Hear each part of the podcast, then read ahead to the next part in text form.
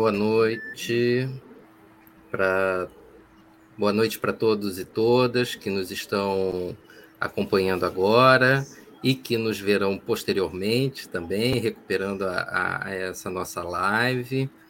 É, essa nossa live ela é motivo de muita alegria para todos nós do Instituto Histórico Geográfico Itaboraiense, porque é, nós estamos é, tendo a oportunidade de apresentar e divulgar a nossa revista que acabamos de lançar.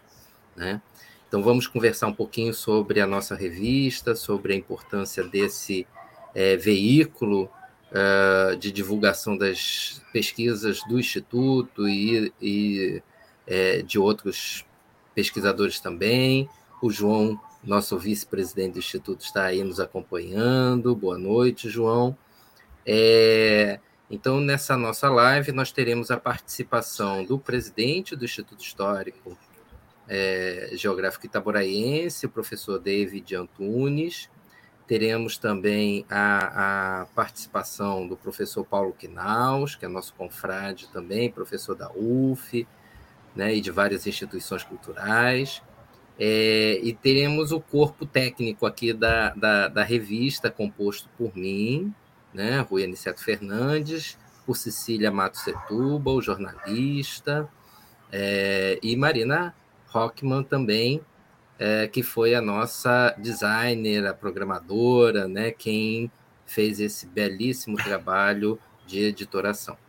Então, uh, agradeço de antemão a disponibilidade de todos estarem aqui hoje e acho que teremos aí um, um momento muito agradável de conversa sobre esse projeto que levamos a cabo com tanto carinho.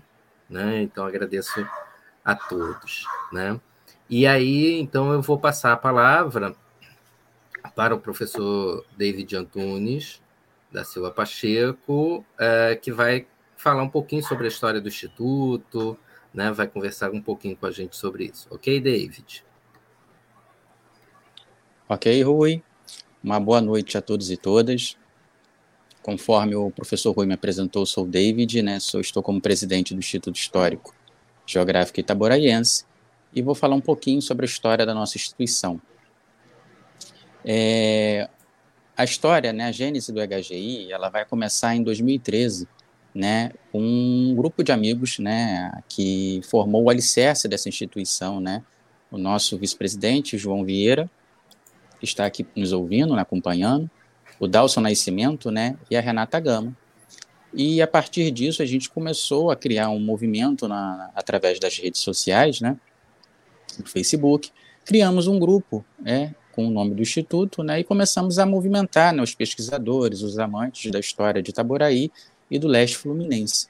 Né, uma particularidade, o Instituto Histórico e Geográfico de Itaboraí, ele reúne também não só pesquisadores da cidade, né, ele agrega é, profissionais da arquitetura, arqueologia, é, em afins, né, de Maricá, São Gonçalo, Rio Bonito, então, a gente tem uma representatividade é, singular aqui na, enquanto instituição, considerando os membros né, que o formam. É, nesse sentido, é, a gente começou a caminhar né, com alguns é, eventos, né, um dos principais que o Instituto vem organizando, que foi uma ideia do Dawson, que é o Encontro de Preservação do Patrimônio Cultural e Natural do Leste Fluminense, que ao longo dessas cinco edições, né, nós já conseguimos editar cinco edições é, em Rio Bonito, em Itaboraí, mas a ideia é que esse é, evento ele passe por todos os municípios do leste fluminense para fazer justamente uma provocação positiva, tanto com a sociedade civil quanto o poder público, né? A proteção, a defesa do patrimônio da nossa história depende do poder público, das esferas federal, estadual e municipal, mas também depende da articulação da sociedade civil. Nesse sentido, o instituto ele vem agregando pessoas, né, profissionais, né? A gente agora tem os membros fundadores, os membros efetivos, é, benemérito, já temos um benemérito que fez a doação de um acervo do ex-prefeito, né, a senhora Sueli Cáfaro. Ela doou o acervo do ex-prefeito de Itaboraí, que foi prefeito em dois momentos, né, João Batista Cáfaro, e outras personalidades também, né, que tenham uma, a sua história afetiva com a cidade, né? Como o pessoal bem diz, há, muito, há muitos tesouros nos baús das famílias, né?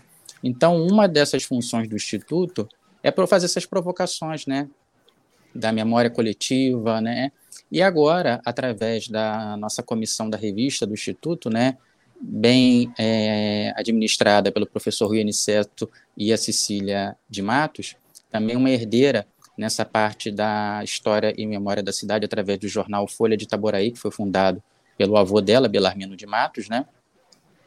É, nós temos essa ferramenta agora de publicidade, né, das nossas pesquisas, né? Uma, uma das ferramentas do Instituto, né, na, na sua questão estatutária também, é a revista do Instituto Histórico, né, que tem essa função, né, de dar publicidade a esse conhecimento, é, essa produção de conhecimento dos seus pesquisadores também, né? A nossa primeira edição contou com a participação só dos é, membros, né? Mas a gente pensa em agregar mais profissionais, né?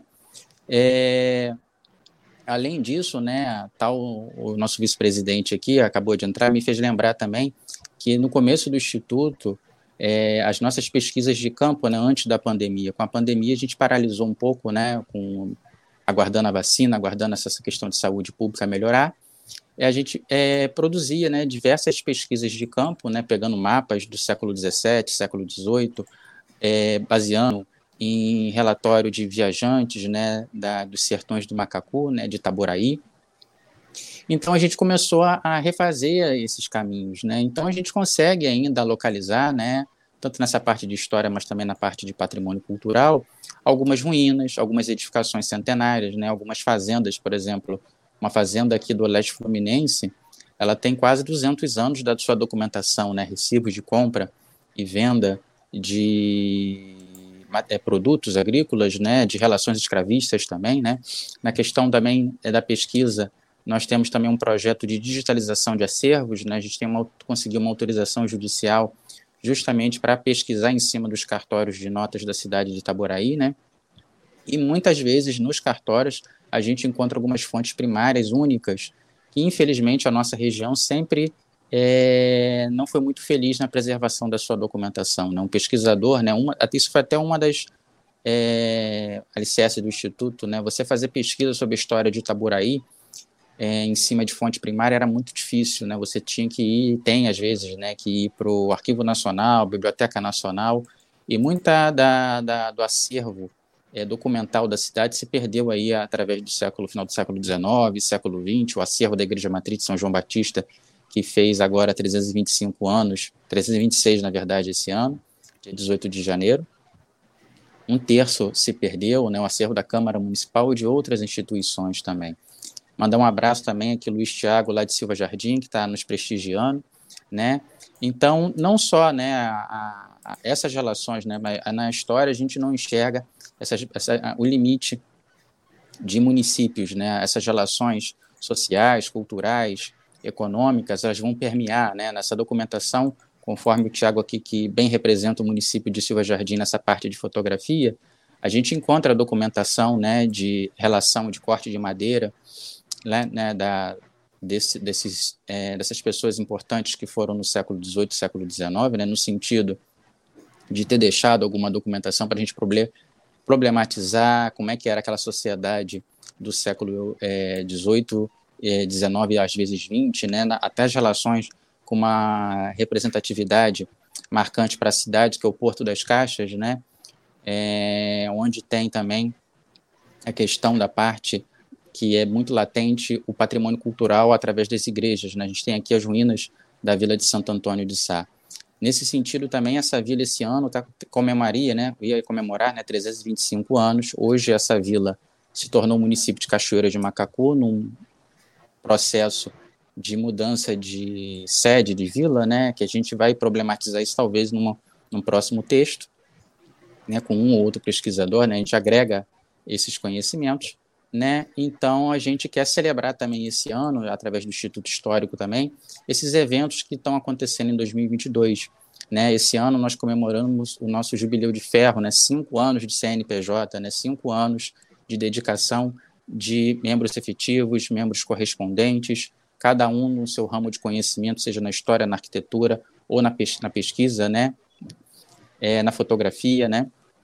Então, vários profissionais agregam a instituição, né? Que briga não só pelo patrimônio cultural de Itaboraí, né? Pela história de Itaboraí, o estado do Rio de Janeiro, né? Pelo Brasil. Então, nesse sentido, nesse ano de 2020, que será, nós pretendemos que seja um ano bem fecundo, né?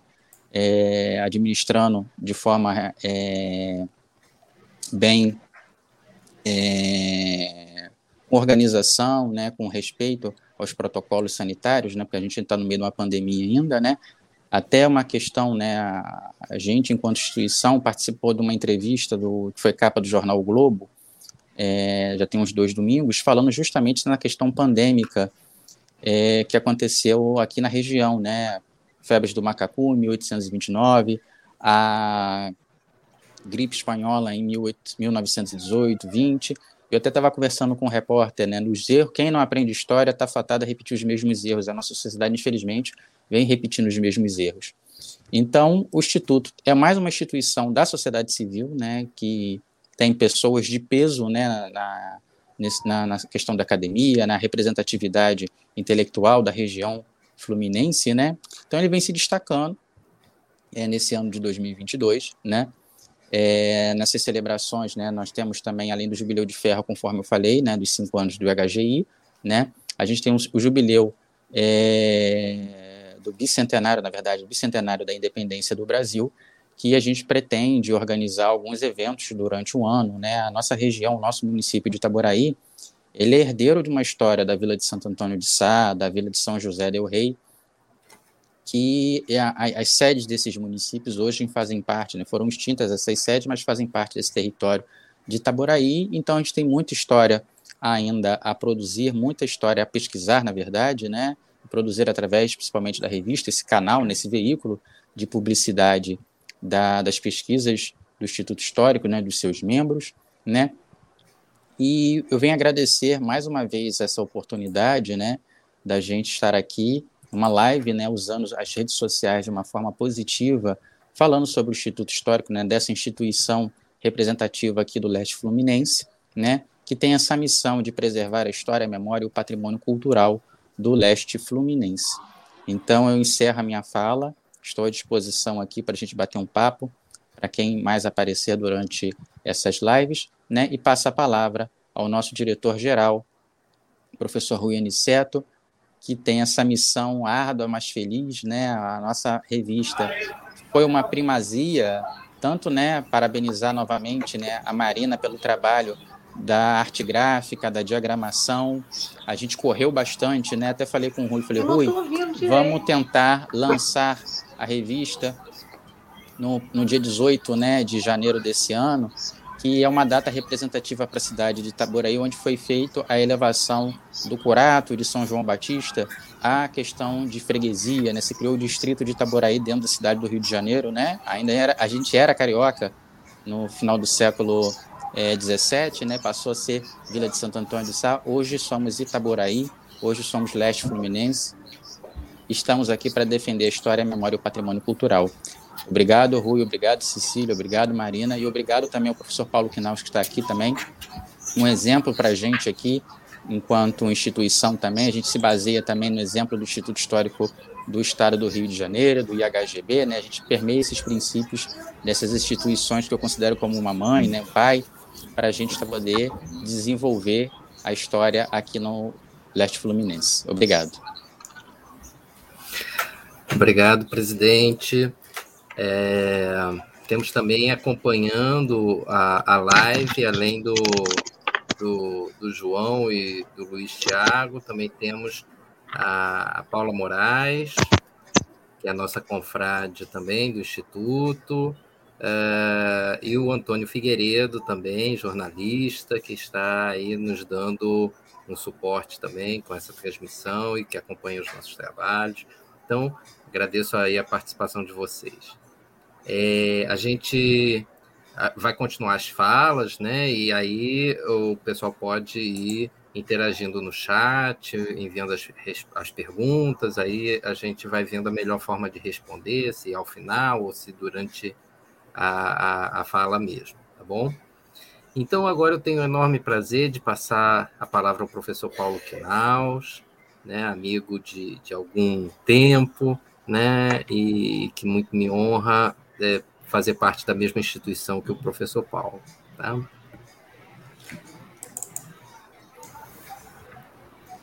Boa noite, Rui. Boa noite a todos meus colegas aí de painel, cumprimentando o nosso presidente, que falou há pouco, é, é, presidente do Instituto Histórico Geográfico Taboreirense. É, queria cumprimentar quem está nos acompanhando e quem vai nos acompanhar é, pelo canal e dizer que é uma satisfação grande estar aqui. Eu eu queria muito celebrar esse momento, porque eu acredito que a revista, o lançamento da revista do Instituto Histórico Geográfico da Boraiense confirma né, essa trajetória de sucesso, de realizações que vem caracterizando o Instituto de Itaboraí desde que ele foi é, é, criado é, é e mostra a vitalidade, né, não só do grupo que é, dirige a instituição, mas, sobretudo, não é, faz jus a importância histórica é, do município de Itaboraí e dessa região é, dos sertões de Macacu, não é como às vezes a gente também caracteriza. É, eu queria é, fui convidado aqui para prestigiar o lançamento da revista, mas contribuindo um pouco também para salientar a importância da iniciativa. Em primeiro lugar, eu queria destacar o fato é, de que é, a, o lançamento da revista do Instituto Histórico Geográfico Taboreiense é, é, confirma, não é, ratifica e renova uma tradição já entre nós. É, os institutos históricos compõem uma rede por todo o Brasil hoje, né, é, que tem como é, é ponta de lança o nosso IHGB, o Instituto Histórico Geográfico Brasileiro, criado em 1838. É, de fato, a gente costuma dizer não é, que o nosso instituto teve como inspiração o antigo Instituto Histórico é, de Paris, é, mas, a rigor, nós podemos dizer que esse modelo de, de, organização da sociedade civil em torno da defesa do patrimônio, em torno é, da causa da pesquisa histórica, ganhou força e difusão, especialmente nos Estados Unidos, pelas, pelas instituições de modelo parecido, não é, que são as Historical Societies, as sociedades é, históricas nos Estados Unidos, que existem do mesmo modo que aqui nos nossos institutos históricos, tanto no plano municipal, é, estadual, é, é, é, faltando uma nacional, porque a nacional é abarcada pelas instituições de Estado. Mas o que revela não é a importância desse modelo de instituição baseado na mobilização da sociedade civil em torno da pesquisa histórica, da defesa do patrimônio, é? que tem como base justamente a mobilização da sociedade, de todos aqueles que, independente da sua profissão, independente da sua formação, não é? se reúnem em torno da mobilização de uma causa, a causa da história e do patrimônio cultural. E é por isso que eu acho que o, todo Instituto Histórico deve ser celebrado, não é? o de Itaboraí, acima de tudo, porque é, Itaboraí é um dos tantos municípios nossos do Brasil e do estado do Rio que tem um patrimônio cultural significativo e de importância é, que eu, sem desdém nenhum, diria que ultrapassa não é? é a, a, a, o significado significado local, não é? é, é certa, sem dúvida nenhuma, não é? Quer dizer, o Parque Paleontológico, para a gente começar por aí, mostra a importância é, é do patrimônio cultural de Itaboraí. É, para além, naturalmente, das ruínas da Vila de Santo Antônio de Sá e da famosa praça é, eternizada nas cenas de novelas, não é? Como, se, como locação de muitas novelas, não é? E, naturalmente, a Igreja de São João é, é, de Itaboraí, que é um, é uma, uma, das edificações históricas mais antigas e importantes é, no nosso estado. É?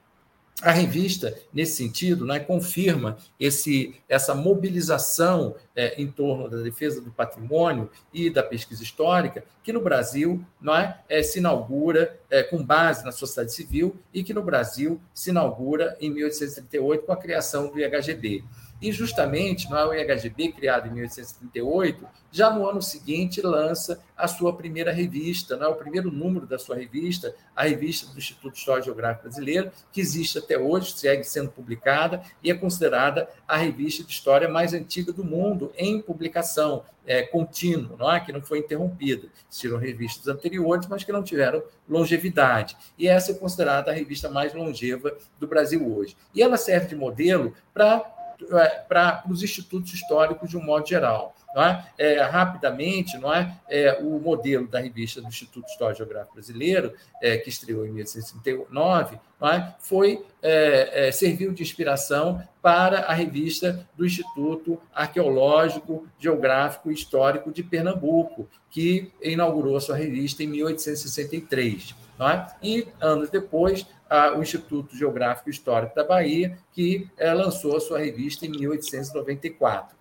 Então, nesse sentido, a gente pode dizer que é, o Instituto Histórico de Itaboraí, é, com, com a, o lançamento da sua revista, se insere numa larga tradição que já é marca é, da cultura no Brasil não é? e é, contribui não só para fortalecer esse movimento, não é? mas, sobretudo, para, é, eu espero, não é? também contribuir para a sua renovação e para a inovação é, nesse, nesse, nesse é, tipo de produção editorial que eu acredito que vive justamente dessa força da mobilização da sociedade civil, é, daqueles que têm todo tipo de formação, daqueles que têm todo tipo de dedicação, é? tanto à defesa do patrimônio cultural, à causa do patrimônio cultural, quanto à causa da pesquisa histórica.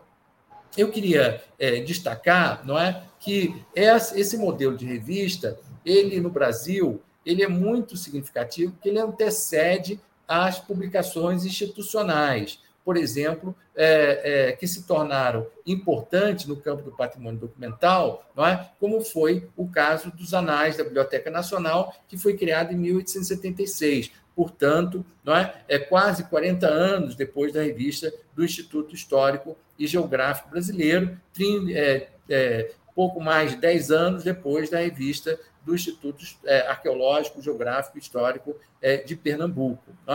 É? no plano regional, cabe destacar a revista do antigo arquivo do Distrito Federal, antecessor do nosso arquivo geral da cidade do Rio de Janeiro, que é, durante alguma uma década quase, não é, publicou a revista do Arquivo do Distrito Federal e ali a gente encontra muitos documentos importantes para a história fluminense e evidentemente, sobretudo para a história carioca, não é? E que foi um, um, um, um editada pelo Melo Moraes, não é? Foi um, um, centro de reflexão, inclusive sobre a cultura popular é, entre nós é, no Brasil.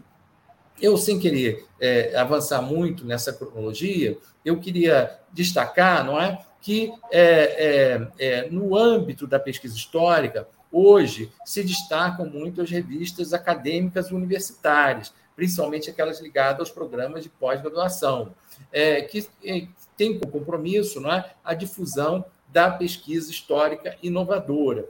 Mas eu queria chamar a atenção para que essas revistas elas são um fenômeno contemporâneo e relativamente recente não é? Da, do nosso universo universitário. É, ainda que a gente tenha a experiência pioneira da revista de história da USP, que estreou em 1950, na verdade, é, esse movimento editorial relacionado à pesquisa histórica no universo universitário, ele data, sobretudo, dos anos 90 para cá, e, portanto, a gente pode, é, sem, sem correr o risco, né, dizer que é, é um movimento, sobretudo, que tem uns 30 anos. É? É, enfim, o que eu acho que é importante salientar não é qual é o sentido de uma, de uma revista ligada aos institutos históricos. O primeiro deles não é cumprir a missão dos institutos históricos, que quase sempre está centrada não é? É, na defesa do patrimônio documental, como é o caso do Instituto Histórico Geográfico Brasileiro na sua origem, o bibliográfico, o arquivístico, não é? mas que depois, na década de 50, se estendeu também para o compromisso, para a afirmação estatutária, com o compromisso do, é, é, do patrimônio museológico. Não é? é? e certamente, não é?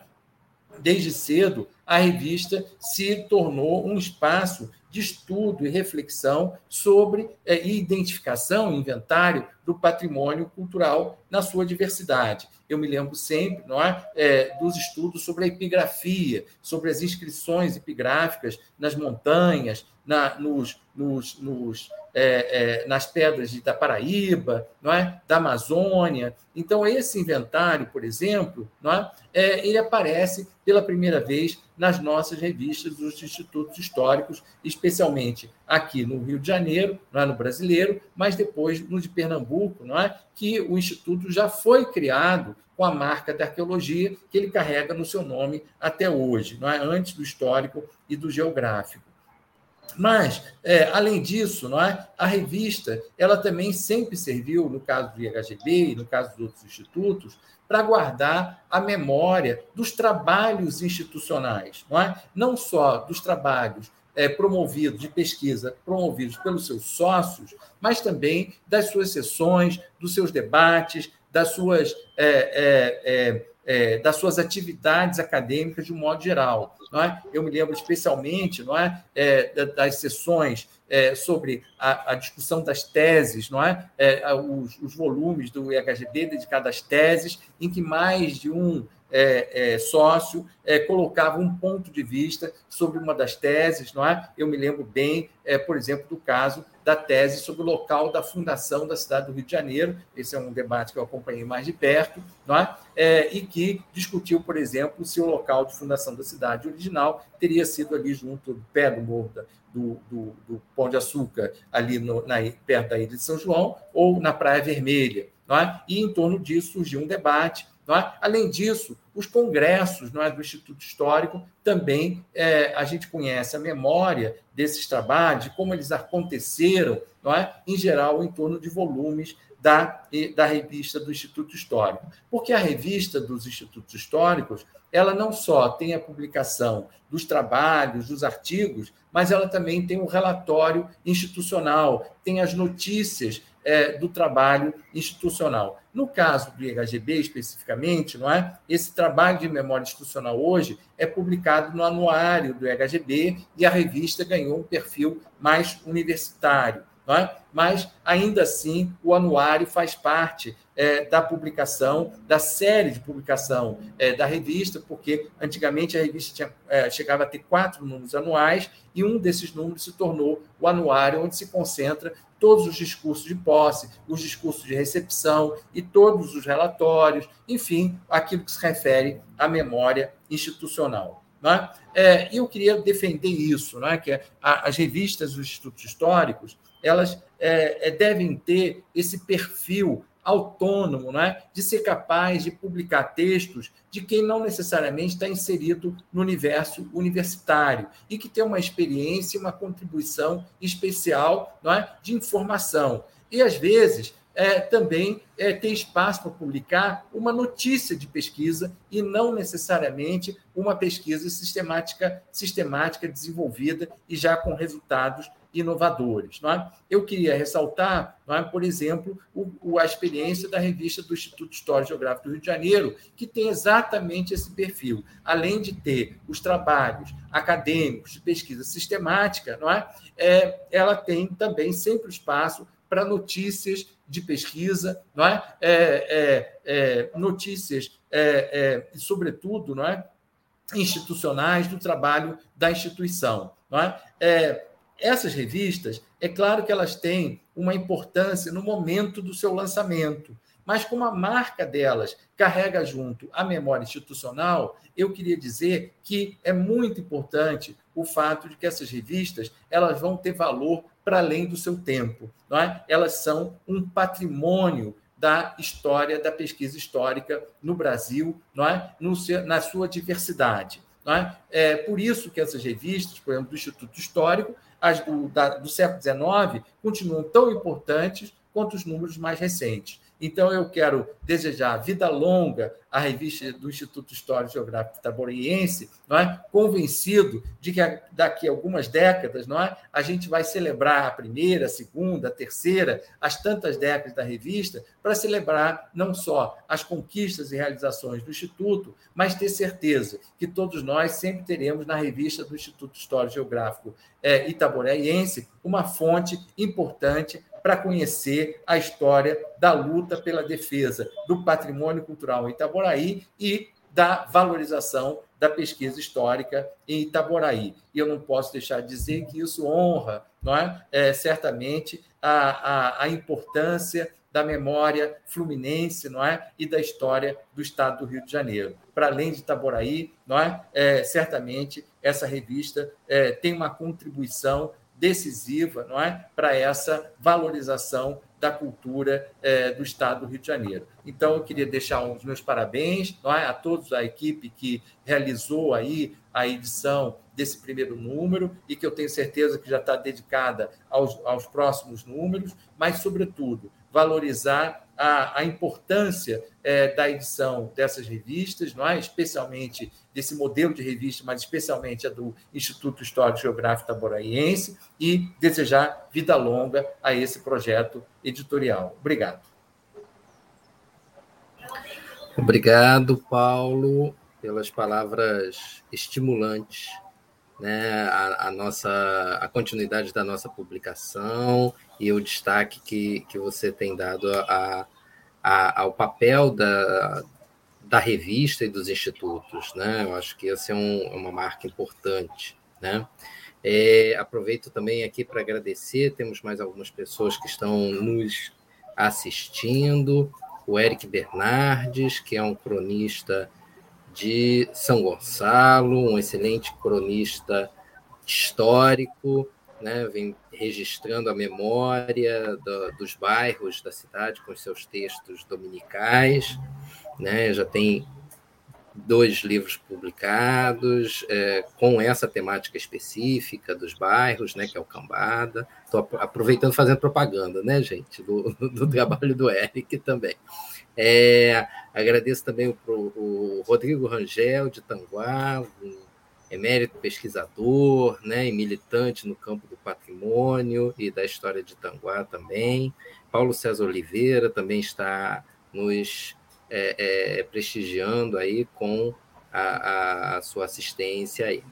É, bom, aí nesse momento é, é, é, me cabe a fala para fazer uma rápida apresentação e tentar estimular que todos possam conhecer um pouco mais a, a revista, né? É, como o, o David e o Paulo, que me antecederam, né? É, traçaram esse histórico e o destaque desse tipo de publicação, eu acho que vale a pena a gente é, reforçar é, o, é, a, a novidade que representa o Instituto Histórico Geográfico Itaboraiense no cenário cultural de Itaboraí e da região. Né? Eu acho que esse é um, é um dado importante, né? é uma instituição nova, é uma instituição de cinco, que está agora completando né, cinco anos de, de, de existência é, e que é, vem agregando um grupo de pesquisadores entusiastas né, da universidade é, ou não da universidade, né, os pesquisadores é, que vêm militando já há algum uhum. tempo, que vêm estudando, pesquisando, esquadrinhando, divulgando, defendendo a história e a cultura local. Né? E o local, nesse sentido, são os locais. Né? É, a ideia é, é, como o David é, já mencionou, né, o Instituto ele surge é, tendo como área de abrangência o território da antiga vila de Santo Antônio de Sá, que se desmembrou em inúmeros outros municípios aí do entorno, né, e que teve relações tantas com outros municípios, né? Eu, por exemplo, estudo bastante São Gonçalo. São Gonçalo não fez parte da vila de Santo Antônio de Sá, mas tinha uma intensa ligação com, com a vila. Né? Então, acho que isso é, é interessante para a gente poder uh, uh, destacar que, como o David mesmo também falou, a revista não é o primeiro produto do Instituto. Né? O Instituto, nesses seus cinco anos de existência, ele já vinha realizando uma série de atividades, é, as pesquisas de campo, os seminários, e com isso se formou um acervo imagético e documental que está é, disponível no site do Instituto, né? É, no, no, canal do YouTube, no Facebook. Então, são as ferramentas que uh, foram divulgadas. Então, em que sentido a, a, a, revista se incorpora? Né? Aí nesse conjunto, né? nesse cenário de produções que já vinha em curso. É, a revista é uma experiência, né? é uma experiência do Instituto no sentido de, de dos tempos que nós vivemos, né? das tradições e das é, é, inovações que o próprio tempo imprime aos, estudi aos estudiosos. Né? Então, a revista ela é um órgão, né, é, digamos assim, entre aspas, o órgão oficial, né, é o órgão, como o Paulo mencionou, um ano depois de criado o Instituto Histórico Geográfico Brasileiro, é, foi lançada a revista, foi lançada a revista do Instituto Histórico Geográfico Brasileiro, e é, ela tem essa longevidade até hoje, né? Então, nós quisemos também é, deixar materializada né, é, a revista como esse espaço de reunião né, desse acervo de, de, de, de, trabalhos do Instituto, né, das pesquisas do Instituto, das suas ações institucionais. Então, só, só um rápido histórico, né, é, a revista ela está prevista estatutariamente, né? o estatuto define que a gente deveria fazer, e a, as conversas para que ela surgisse remontam às nossas reuniões presenciais ainda, né? antes da pandemia, em 2018, 2019, nós éramos ali é, instigados né? a, a buscar um caminho né? para que aquelas é, nossas reuniões, né, as palestras que eram feitas e tudo mais, não se perdessem. Né? É, e aí, a partir do, do, de meados do ano passado, nós então reunimos uh, um grupo interessado em organizar a revista, né? É, e formamos aí o Conselho Consultivo Editorial, que é composto por 13 membros do, do quadro de associados do Instituto Histórico Geográfico Itaboraiense. Né? É, e é, foi nos dada a incumbência a mim e a, a Cecília da direção desse periódico. Né? Eu fiquei como, como diretor-geral e Cecília como diretora técnica. Aceitamos de bom grado a incumbência é, de, de concretizar esse desafio. Né? É, e, e, para né, uh, nos apoiar, é, definimos também um conselho científico que será sempre acionado quando tivermos questões a serem uh, uh, debatidas, né, algumas questões.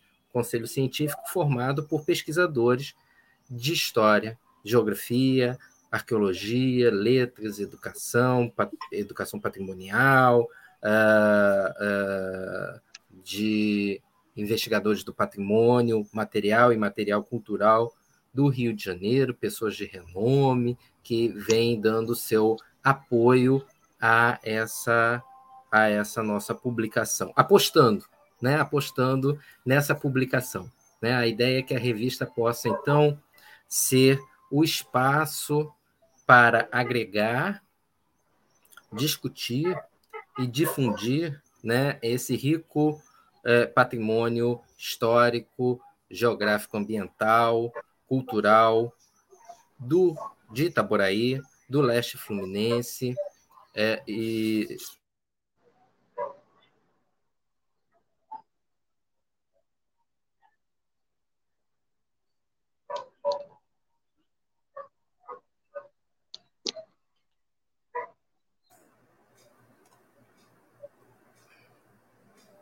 Tá sem som.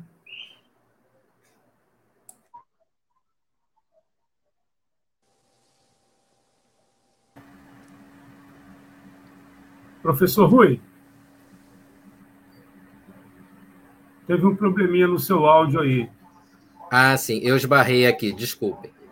Eu esbarrei e desliguei o, o, som. Já voltou. Desculpa. É... Tá, obrigado.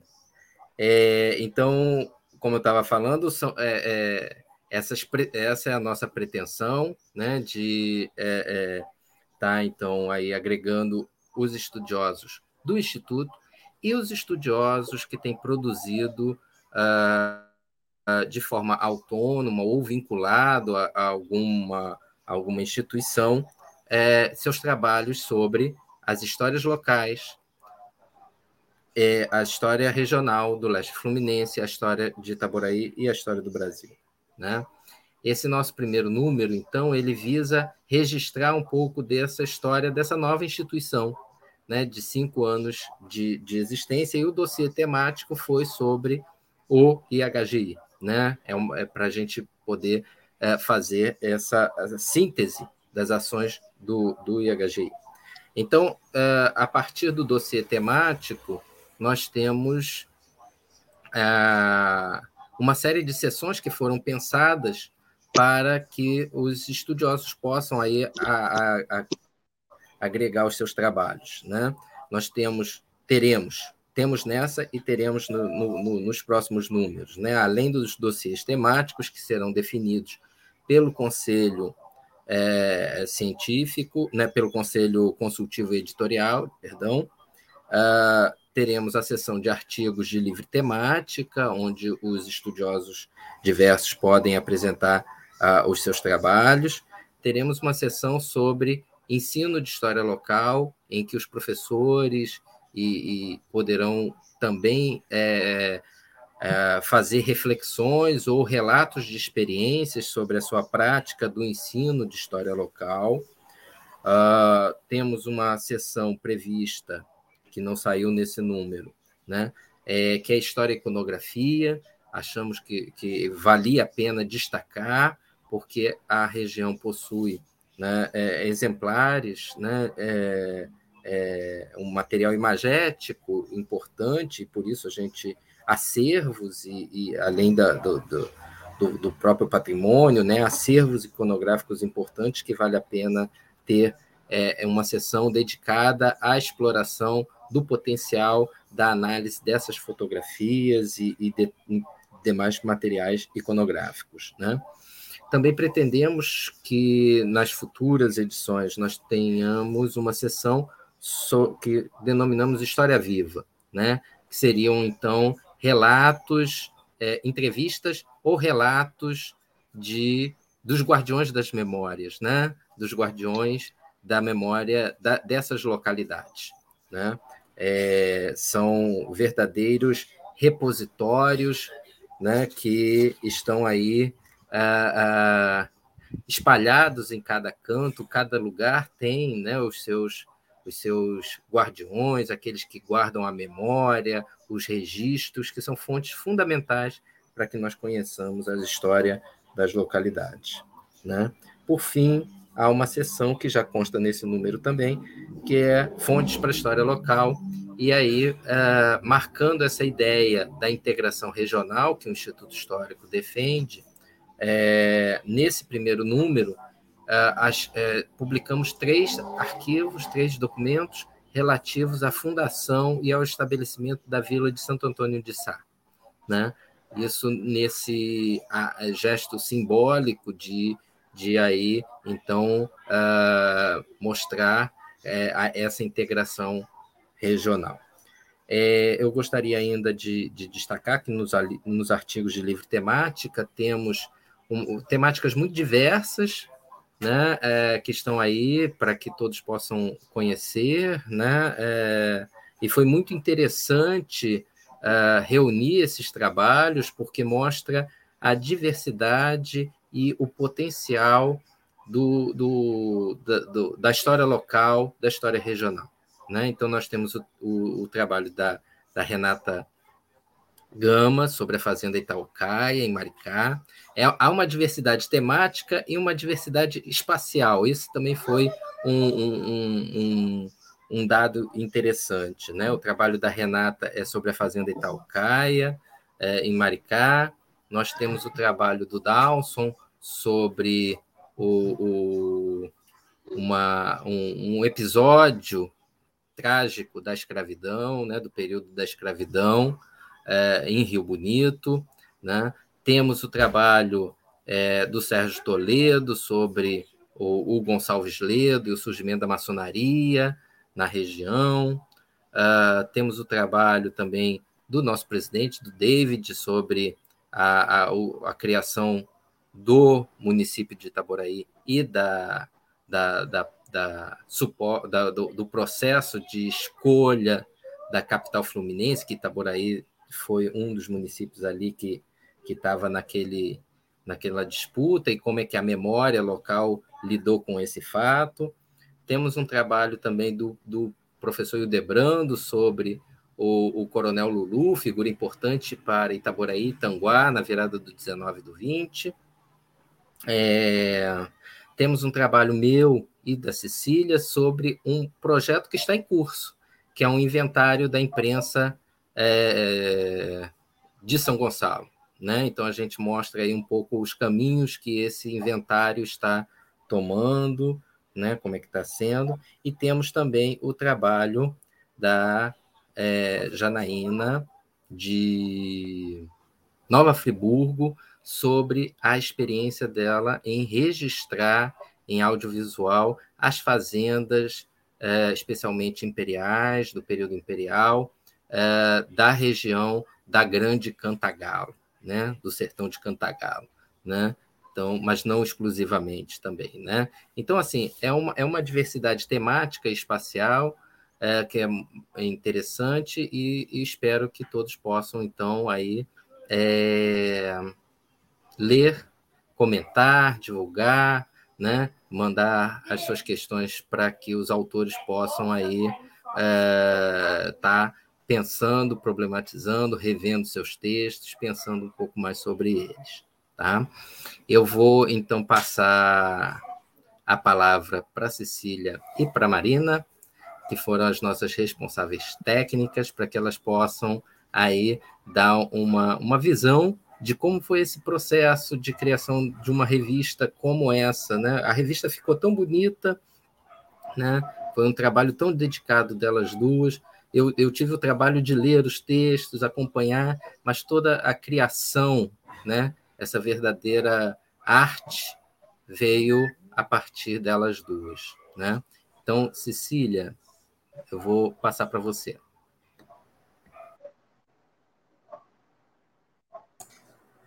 Boa noite, boa noite a todos e todas. É, eu sou a diretora técnica atualmente.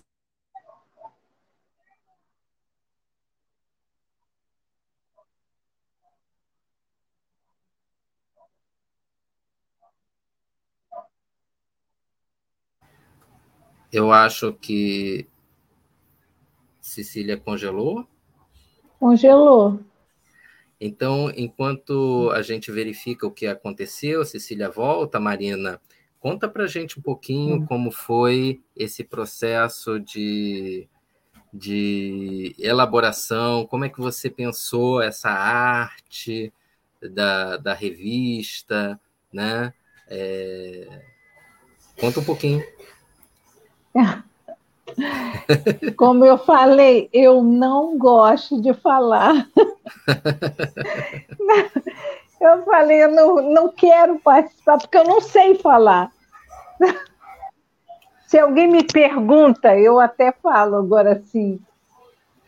Não, não sei, eu não sei como falar. Eu, eu entro, não. começo a pesquisar em cima das cores, do que que, do que que do que, que é necessário, o que, que vai entrar na capa, quais são as cores usadas, ideias para diagramação também do, do texto, mas não.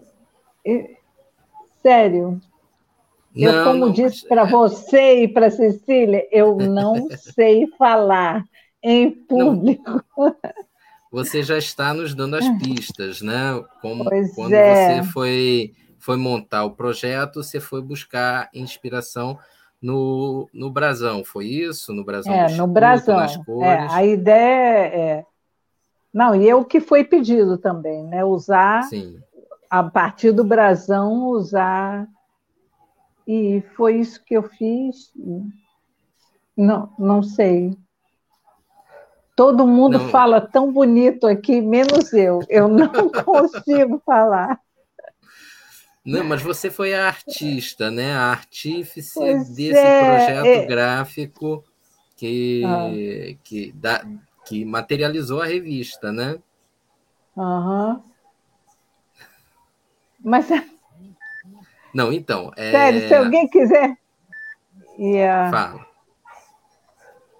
Ela entrou aqui, ó. A Cecília parece que per... acabou a luz, parece. Ah, sim, é. ela teve um probleminha, ela mandou uma mensagem é. aqui. Né? A luz caiu, é. eu bem que achei que tinha ficado tudo escuro. Não, ok. Mas a, mas ah. a ideia. Só, só um minutinho, que ela está ligando aqui. Então, deixa eu conduzir enquanto isso, Rui. É, dando sequência nessa parte da diagramação, até do projeto gráfico, né, é, foi difícil trabalhar essa imagem do, das ruínas do convento, né, o Rui, num primeiro momento, me pediu uma foto, né, de autoria minha, no caso, da, uhum. que fosse é, uma imagem emblemática, né, da, da vila de Santo Antônio de Sá. Então, dessa vila, o que restou hoje são as evidências arqueológicas, né, a torre cineira da Igreja Matriz de Santo Antônio de Sá e as ruínas do convento uhum. de São Boaventura, onde a gente tem dois ícones aí do, coloniais, né, tanto na parte religiosa, na, para a Igreja Católica Romana, né, na pessoa do Frei Galvão, né, que se, foi, se tornou o primeiro santo brasileiro, que estudou, fez a formação naquele convento também, né, como a gente também tem um é, que é membro, né, uma das cadeiras, né, um dos homenageados, né, uma, uma das questões que a gente não abordou, né, esse conselho consultivo, ele é formado também por 13 é, profissionais, né, do Instituto, né, 13 associados, e eles, esses 13 eles têm 13 cátedras, né? São 13 homenageados, né? Um deles é o Frei Veloso, né? Até a, a cadeira do nosso vice-presidente João Vieira, que foi um dos maiores botânicos do período colonial, também um, um dos membros da igreja que problematizava já no século XVIII os sepultamentos nas, dentro das igrejas católicas, né? A igreja vivia disso, era um dos ganha um dos ganha-pão é, da igreja. Então, a gente já contesta, né, Itaboraí, né, você já tem um tema para um possível trabalho, né, se foi ali no convento de São Boaventura que o Frei Veloso começou a problematizar essa questão dos sepultamentos né, na, dentro, do, dentro das igrejas, né, então essa imagem de capa, ela foi muito emblemática, ela, no, o convento ele foi é, tombado como uma ruína, né, é, pelo IFAM e pelo INEPAC, né, e foi feito um trabalho de consolidação daquelas imagens, né? Estava conversando com o professor Rui. A gente coloca uma foto da ruína, a gente coloca uma foto, não, consolidada ou não consolidada, né? Aquela fotografia do ano de 2006, 2007, se eu não me engano, na primeira vez que eu estive lá para conhecer a, as famosas ruínas do convento São Boaventura, né, enquanto acadêmico. E a gente teve a particularidade, né, ainda não era, não pertencia a Petrobras, então, essa imagem de capa ela é extremamente representativa, né? coincidiu com esse jubileu né, de 325 anos da Vila de Santo Antônio de Sá. Ficou muito bacana é, esse trabalho que você teve, né, usando as cores do, do nosso instituto, né, do brasão, né? Até uma questão que eu não falei, né? É, dentro do nosso brasão é, existe um leme em latim, né? Não sou um, um profundo conhecedor da língua romana, mas hum. é, a sua tradução eu segui o mesmo exemplo que tem na. Na verdade, eu copiei, né? A legenda que tem na Torre Cineira da Ordem Primeira do Convento. Se não faltou a graça divina, tampouco faltaram os aborrecimentos para a construção do convento São Boaventura, assim foi o HGI. Nesses cinco anos, a hum. gente teve vários aborrecimentos, né? Isso, foi, isso serviu de experiência para o nosso alicerce da nossa instituição, né? Uma instituição é formada por pessoas, né? E são pessoas extremamente singulares, representativas, amantes, cada um do seu município, dentro dessa amante de história. Então, mais uma vez, eu quero aqui parabenizar de público o seu trabalho, Marina. Eu sei que a gente tem dificuldade nesse dom da palavra, a gente vai desenvolvendo com o tempo, né? Provavelmente a gente vai te convidar para outros trabalhos, não só da revista, né? A gente está é, com o desenvolvimento de um projeto, né, se tudo correr bem, de um livro para comemorar o bicentenário da independência, e contamos também com a sua colaboração nesse trabalho fecundo. Né? Essa primeira edição da revista do Instituto Histórico é um trabalho marcante. A gente estava dialogando ontem, numa reunião, né, até com o professor Paulo Quinaus, né, a revista vai ser impressa, a revista vai ser online, né, então a gente tem, vai tentar, né, que essa primeira edição seja impressa, né, da materialidade. A gente ainda gosta do livro indo na mão, né? Então é. a gente quer é, tentar é, materializar esse grande trabalho que você e a Cecília tiveram, né, na, não só no desenvolvimento de uma diagramação de uma leitura fácil, na imagem, né, ela conquista, é uma, é uma, é uma revista impactante ao leitor, é uma coisa que eu senti. Então, parabéns mais uma vez pelo seu trabalho. Então, passa a palavra já. A Cecília já retornou? Né? Eu continuei dando a não. sequência aqui para a gente não perder o foco. Ela está sem luz. É um dos problemas tá nessa pandemia, né? A é. gente teve que se adaptar nesse momento pandêmico, né? É, como você falou, não sabe falar em público, né? A gente também teve que aprender não. nessa questão da, da, da pandemia a usar as redes sociais, nessas né? plataformas, né? O Antônio está aqui brilhantemente acompanhando, assessorando a gente aqui, né, nos bastidores, para a gente conduzir essa live. É, problemas técnicos vão acontecer, isso é natural, né? É, mas é uma pena, né? Em outro momento a gente, se a Cecília conseguir de uma outra forma, conseguir entrar, é, entrar aqui para a gente poder dar sequência. Se ela entrasse pelo, pelo celular, né? É, talvez. É uma... Celular não depende de energia elétrica, né? Então, é uma possibilidade aqui, né? É. Então, eu acho que eu já conduzi um pouquinho, né, sim, dessa sim. parte, né? Passar para o Rui agora, por favor. Cecília, Cecília na, na, ela me ligou, justificou que houve um apagão, né? Ela está sem luz, o prédio dela está tá, tá com problemas de fornecimento de energia, é, e ela está vendo lá alternativas para tentar voltar, né? Mas eu acho que é um pouco, um pouco isso, né? Como o David estava colocando, o trabalho da Marina foi um trabalho muito cuidadoso, muito delicado, né? Pensando é, a, a, a, o conjunto de cores, né? A partir, né? A gente tinha pedido que fosse a partir, né? Da, da do, do brasão do, do instituto, né? E, e aí Marina em cima conseguiu ali fazer uma série de estudos né, em, em relação às cores, em, em definição do, do, tipo de letra, né, da, do formato, como é que seriam né, as entrepartes. Né? Então, tem, há, há, uma certa arte, é isso que eu gostaria de destacar, Marina. Por mais que você é, é, não, não, não fale, né, há uma certa arte né? Há uma certa arte gráfica, por isso é arte gráfica, né? Como uhum. era, né? Há algum tempo atrás, né? Que se falava, né?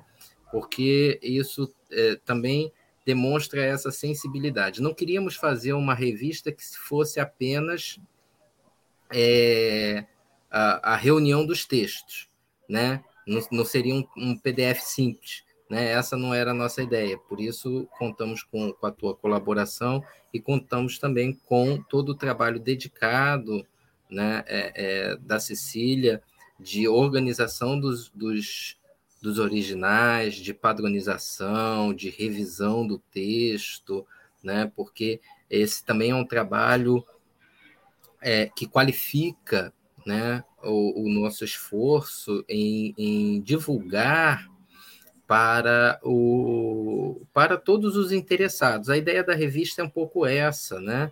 É, a revista ela não é, é, um órgão interno, né? A revista ela é um espaço para para o diálogo, né? E como toda boa prosa, é, ela tem que ser uma prosa agradável, né? Então é nesse uhum. sentido que a revista é, que, que foi uma das coisas que nós, nessa parte técnica, conversamos. Né? Vamos fazer uma revista, é, é, se não for impressa, ela tem que atingir a maior parte, né? tem que dar a possibilidade para que as pessoas possam ver. Então, você organizou uma versão para impressão, quem quiser imprimir os textos terá ali, e quem quiser visualizar pelo celular, que hoje é uma questão é, é, que está universalizada, pode baixar ali o número e consegue visualizar perfeitamente bem. Então, a gente está aí nesse misto entre a tradição e a inovação. A gente está aí na, na, na, acompanhando todo esse processo, como o David colocou agora, que a gente teve que se adaptar aí a toda essa, essa, essa situação pandêmica, o uso das redes, da internet e tudo mais. Então, a gente também teve essa preocupação e esse cuidado. Cecília voltou, então eu volto a palavra para Cecília, para que ela possa falar um pouquinho aí. Uh, e, e, não se preocupe, Cecília, esses imprevistos acontecem, tá? Hum. Estamos todos acostumados com essa situação nesses tempos que nós vivemos. Sim, é, justamente quando eu ia começar a falar, né? É, o que acontece? Nós já estamos acostumados com, com imprevistos, mas não virtuais. Isso é uma novidade para todos nós. Né? Para mim, é a primeira vez que acontece da, da, luz cair, da energia cair no meio de uma live. Então, mas é, vocês têm certeza que é, conseguiram com, com grande maestria. Eu, eu vou só complementar rapidamente, né? É, não sei se vocês já falaram sobre a preparação de originais, eu queria falar um pouquinho sobre isso, é, que eu só fui responsável é, pela preparação de originais da revista, e é, o professor Rui destacou o conteúdo da revista, que é a parte essencial né, da revista, é a alma da revista, mas tem um, um conteúdo é, não pode ter um conteúdo que não desperte a atenção do leitor, né? Não há publicação que tenha sucesso. Mas, além disso, é, o formato virtu, visual ele é fundamental para proporcionar essa leitura agradável, né? E os erros sucessivos também cansam a leitura e afastam o leitor. Então, aí que entra a importância dessa preparação de originais e também a, a importância do projeto gráfico, né? Que foi o que a, o que a Marina realizou e muito bem, nós ficamos muito satisfeitos com, com o resultado. Eu vou falar rapidamente sobre os textos, né? bem rapidamente. No geral, as etapas de elaboração da revista, do, da preparação de originais, ela, é seguida da diagramação, né? e, finalmente, a revisão ortográfica do material que já está diagramado. É, só dando um pouco passo a passo, né? É, a partir do envio das normas para publicação, que cada associado recebeu, nós recebemos artigo, os artigos né, para leitura e avaliação, que foi feito pelo professor Rui Aniceto Fernandes, e depois de trocas de ideias, no, através de grupos, de, nós criamos um grupo de WhatsApp para conseguir organizar isso. Acabou de novo a luz. É, eu acho que que a Cecília teve novamente problema com a luz. É. é... Mas esse grupo, como a, a Cecília tinha colocado, ele foi um grupo de WhatsApp muito ativo, né? Assim, durante manhã, tarde e noite, né, o, o Marina, né? madrugada. Aí, né, inclusive, madrugada inclusive, né? É, pensando todas essas etapas, né? A Cecília, ela é jornalista, ela é revisora, né? Tem trabalhos feitos para grandes editoras, né? E, e, tinha sempre essa preocupação de que os originais pudessem é, passar por todo esse processo com maior cuidado, zelo, para que a gente pudesse disponibilizar uma publicação uh, legal para todos, né? Acho que isso é, é importante. Cecília está tá, tá registrando aqui que novamente a energia dela deu problema, né? É, aproveito para agradecer as demais pessoas que foram entrando. Vi aqui Janaína Botelho, que é uma das autoras de artigo, também está. A Vitória Vieira, que é nossa correspondente, né, nossa associada correspondente agora internacional, está na Espanha, numa pós-graduação, né? Uh, Lourdes Silveira também está nos acompanhando, uh, o Cláudio Prado de Mello, que já também deixou aqui o registro sobre a, a, a revista, Então, é, eu acho que agora, assim, aqueles que estão assistindo, se quiserem aí também é, tirar alguma dúvida, né, colocar alguma questão, a gente tem ainda algum tempo, né? A nossa ideia não é passar muito de do, desse horário de uma hora, que a gente já já está com uma hora e, e, um pouquinho, né? Mas é, esperamos, né, que a revista possa então ser esse espaço do diálogo, né? É, para os associados e para os não associados, que todos possam é, é, conhecer a revista. A gente já está aí uh, começando a, a, a, organizar os procedimentos para a chamada de trabalhos para o número 2. Né? Esse ano, a, a revista ela tem uma periodicidade semestral.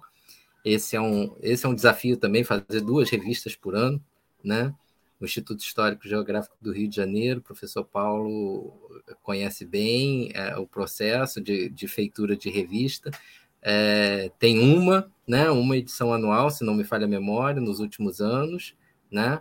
É, e a gente assumiu esse desafio de fazer duas edições. Né? Então, teremos aí essa periodicidade semestral. E daqui a pouquinho estará também aí na nossa página é, essa chamada para o dossiê, para o segundo dossiê é, da revista desse ano. Né? É, Paulo, David, Marina, vocês têm mais alguma questão, alguma, algum comentário? Abra a palavra. Não. Nenhuma. ok. Rui, eu só queria aproveitar esse momento, ver se a gente dá um tempinho até para a Cecília poder é, tentar retornar aqui para a nossa Ela live. Poder voltar. É, né? Uhum. Para quem está assistindo, né, que a gente está usando o YouTube também como uma plataforma de divulgação, né, a gente, você que está assistindo a gente, poder compartilhar essa live, né? E poder seguir o nosso canal no YouTube, né? A gente está numa página também no Facebook e no Instagram também. E ultimamente, né, a Cecília me pediu para a gente criar uma conta no Twitter, né? Então, o Instituto Histórico também tem essa vocação também de usar essas tecnologias para o bem, né? Para a gente divulgar não só a nossa instituição, mas né, todo esse conhecimento científico que é produzido tanto pelos acadêmicos que fazem parte, né? Mas tanto por essas pessoas, né? É, que têm paixão é, pelo leste fluminense, não acadêmicos, conforme se colocou, né? É importante a fala do professor Paulo Quinaus nesse sentido, né? Aqui no município de Itaboraí, né, a gente teve algumas instituições culturais que é, nasceram na cidade, infelizmente não foi dado continuidade, né, como a Biblioteca Popular Itaboraense, fundada pelo próprio Joaquim Manuel de Macedo em 1873, se não me falha a memória, né, onde foi produzida a primeira exposição é, industrial, agroindustrial do país, né, com a participação do Visconde do Bom Retiro e outras autoridades, né? Eu tive a oportunidade de ter acesso ao inventário, um dos primeiros inventários dessa biblioteca popular, né, seguindo uma lei de instrução pública que foi criada pela província do Rio de Janeiro, né, que teve como seu primeiro presidente o Visconde de Itaboraí e o primeiro presidente da Assembleia Provincial do Rio de Janeiro também, com a sua base política aqui em Itaboraí, né, o José Bernardino Baptista Pereira, né, que indicou a nossa cidade como capital do, da província, né, conforme quem tiver oportunidade lá de lá ler o nosso texto, né? Então a gente teve também a Academia Itaboraense de Letras na década de 70, né, com personalidades do campo da literatura. Então o instituto ele se propõe a ser mais uma dessas instituições culturais da cidade, né, com essa representatividade também abarcando os municípios do entorno, né? A gente estimular uma questão também que eu esqueci de falar, né, que foi uma ideia da nossa comissão de patrimônio né, cultural, é, desenvolvida entre o Sérgio Toledo, né, um grande pesquisador também aí do município de São Gonçalo, e da nossa chancelera, a arquiteta é, Renata Gama, Renata Temoré Gama, que é o Café Cultural. Né? A gente teve a primeira edição seguindo todos os protocolos de forma presencial na Fazenda Itaiocaia, foi um momento muito fecundo, a gente também teve a posse da nova associada efetiva, a Paula Rodrigues Moraes, que parabenizo ela agora também, passou no mestrado, se não me engano, da UF, né, para trabalhar a presença feminina também na revista Cláudia, né? A gente teve esse, esse projeto, né, a, a próxima edição é levar também agora para o município de São Gonçalo e a gente desenvolver também aqui em Itaboraí, que é esse café cultural, né? É, de desenvolver, dialogar, chamar a sociedade, né? Às vezes tem, são pessoas que ficam com medo de participar da, da, da, de algumas questões acadêmicas, de algumas questões institucionais, né? Conforme o professor é, Paulo Quinaus brilhantemente conduziu, né? O professor Rui também né, nessa mesma fala. É, os moradores locais, né? Essa população, o povo da nossa região, né? Tem muita contribuição, muitas memórias, né? Eu trabalho um pouco no meu texto essa questão da memória local, né? Como é canalizada essa questão da memória local. Então tem muita coisa que não está no documento, né? Infelizmente, conforme eu disse, muita documentação se perdeu, então muita coisa ainda está na, memória do povo. E esse café cultural é uma, uma, uma das oportunidades do povo agregar conhecimento e a gente também, né? Colocar na nossa revista, nas, nas próximas edições, né? Materializar no papel essa memória, esse amor, esse carinho pela nossa região, né? Então é isso. Cecília, acho que entrou aqui dando é, mais uma justificativa sobre a internet, né? Provavelmente deve ter uma sobrecarga aí no, na região dela devido ao calor que a gente está fazendo, né? A gente está sofrendo uma bolha de calor, né? Isso também influencia na, na questão tecnológica também, na disseminação da energia elétrica. Então, é, são essas considerações, né? Fazer esse pedido, reforçar que vocês acessem as nossas redes sociais, compartilhem a, a, a nossa revista, né? Mande para um amigo, né? fazer uma publicidade também aqui, aproveitar esse ensejo. É, a gente está numa missão também árdua, né? Uma das tarefas do Instituto é a preservação do patrimônio cultural. A gente recebeu, um, na verdade, a, a Igreja de São João Batista, né? Que é um ícone e um símbolo é, material da nossa história e da nossa arte barroca, né? No, no leste fluminense e no país. Ela recebeu uma doação do professor Luiz Marcelo Gomes Ribeiro, que é um arquiteto, né? Professor também da academia lá em Vila Velha, no Espírito Santo, que tem um carinho especial pela igreja, pelo município de Itaboraí, pela sua história. E ele fez a doação de 520 exemplares né, da é, Gritos e Sussurros, a retabilística barroca de São João de Itaboraí. Né? E esse livro está sendo vendido a 40 reais. Né? A gente pode mandar pelo correio. Né? Uma, uma das parcerias do Instituto é na, nessa condução que esse recurso chegue para a conservação específica dos retábulos e dessa arte sacra barroca, né, dos santos da igreja, né, dessa é, iconografia, né, não sei se a palavra correta é essa, né, mas é, que esse recurso chegue justamente para a gente conservar esse patrimônio, né. Eu estava conversando com o Rafael Galdo, registrar também o nome dele aqui, que é um, um, um profissional excelente é, do ramo jornalístico também, né, que tem um carinho pela região do leste fluminense, né, que é, a gente tem a, a materialização da, do poder econômico da nossa região, tanto do século XVIII e século XIX, está também nas igrejas, nas fazendas, né? e na memória do seu povo também. Né? Então, são essas palavras que eu teria deixar de registro aqui, nessa live é, brilhantemente conduzida pelo professor Rui Aniceto, pelo professor Paulo Quinaus, pela Marina também, agradecer uhum. novamente pelo seu trabalho, né? É um trabalho artístico, né? A revista é uma obra de arte, né? Não só uhum. no seu conteúdo, mas também na sua imagem, né? Então, mais uma vez, obrigado, é, Marina. Obrigado.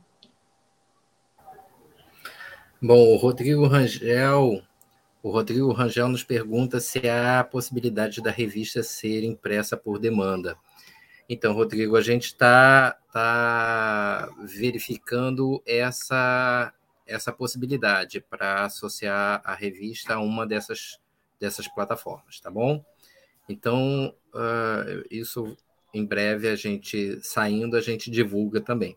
Mas de qualquer forma, o, o exemplar, a versão impre, para impressão e a versão para celular já estão disponíveis aí no, na nossa página, né?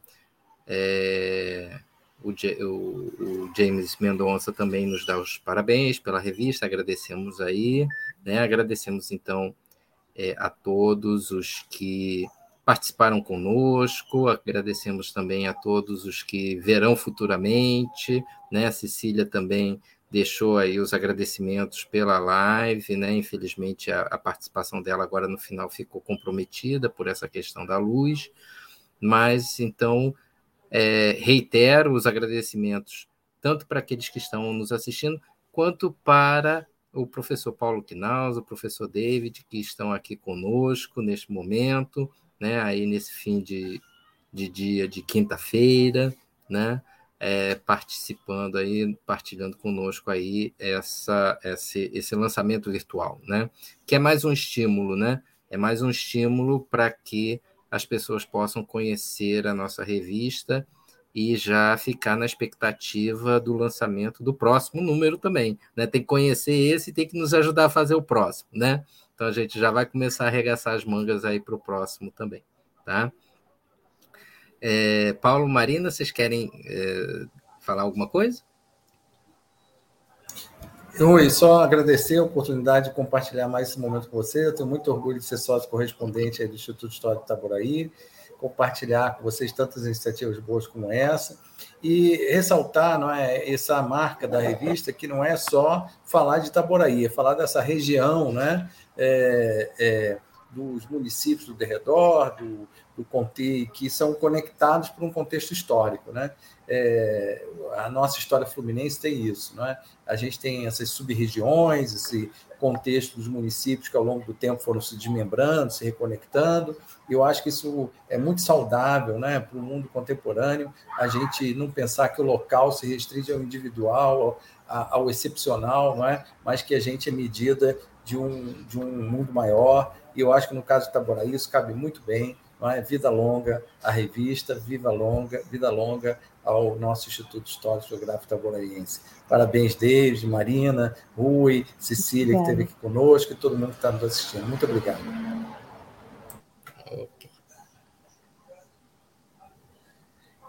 Bom, Oi, Marina. Só... Oi? Dá um tchauzinho, Marina. Um tchauzinho você pode dar. Tchau, eu dou. tá bom, David. Rui, eu só queria fazer o último agradecimento final a todos os associados do Instituto, né, os, os fundadores, os efetivos. Eu não vou enunciar o nome de todo mundo, né, para não ficar uma coisa deselegante, né?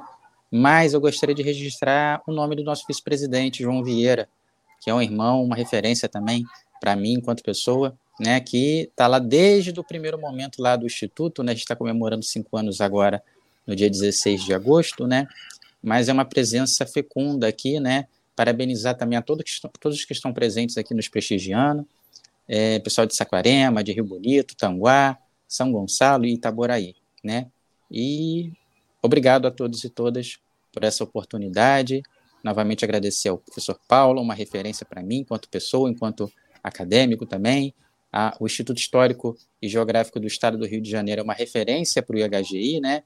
E o IHGI também foi uma referência para o Instituto Histórico de Guaba Grande, do nosso amigo Elias também, que já, já tem me pedido aqui ajuda para lançar a revista do Instituto Histórico de Iguaba Grande, Instituto Histórico e Ambiental, né? Cada município tem a sua particularidade, né, Paulo? Você citando aqui sobre o Instituto Arqueológico, né? A gente tem a representatividade aqui no Instituto também do Gilber Dedeco, do Cláudio Prado, né, nessa parte de arqueologia. O município de Itaboraí também é uma referência nessa parte de arqueologia, então nessa comissão também para desenvolver essas pesquisas seguindo a legislação legal, né?